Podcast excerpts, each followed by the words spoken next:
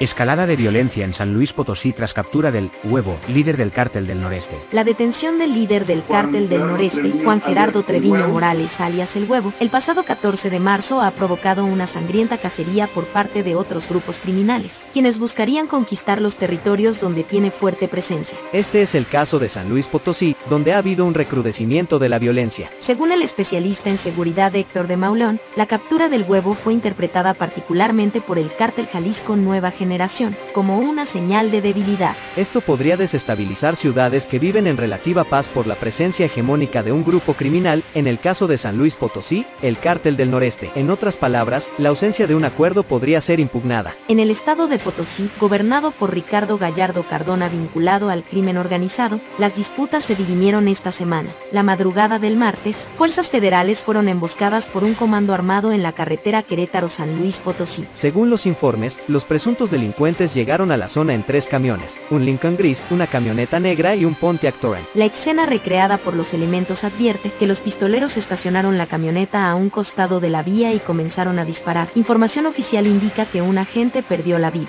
Unas horas antes, el pánico se había desatado en Tamazunchale, donde se había reportado la llegada de un comando que recorría las principales calles de la localidad. Sobre los hechos, el gobernador de la entidad explicó que se trataba de hombres que solo estaban de paso por la región, pero que su destino era Hidalgo y Veracruz. Al día siguiente, Tamazunchale parecía desierto, con comercios y escuelas cerrados tras una psicosis provocada por dos ejecuciones que habían tenido lugar unos días antes. En 2020 la violencia se ha disparado en San Luis Potosí. Ese año, el 5 de octubre, se encontraron 13 cadáveres en una carretera que conduce al vecino estado de Zacatecas. Los cadáveres fueron dejados en un vehículo con un narcomensaje advirtiendo que esto le pasaría a todos los habitantes de Jalisco. Apenas dos días después, en Vanegas, nueve cadáveres esposados y torturados sembraron el terror. En el link de esta publicación están las imágenes. Cabe resaltar que no son aptas para todo público, se recomienda discreción. Todo aquí publicado es única y exclusivamente con fines informativos. En San Luis Potosí, al centro norte de México, se ha identificado la presencia de cinco organizaciones criminales, el Cártel del Golfo, Cártel del Noreste, Cártel Jalisco Nueva Generación, los talibanes y el Cártel San Luis Nueva Generación. Informa desde San Luis Potosí, Flavia Dos Santos, noticias para el blog del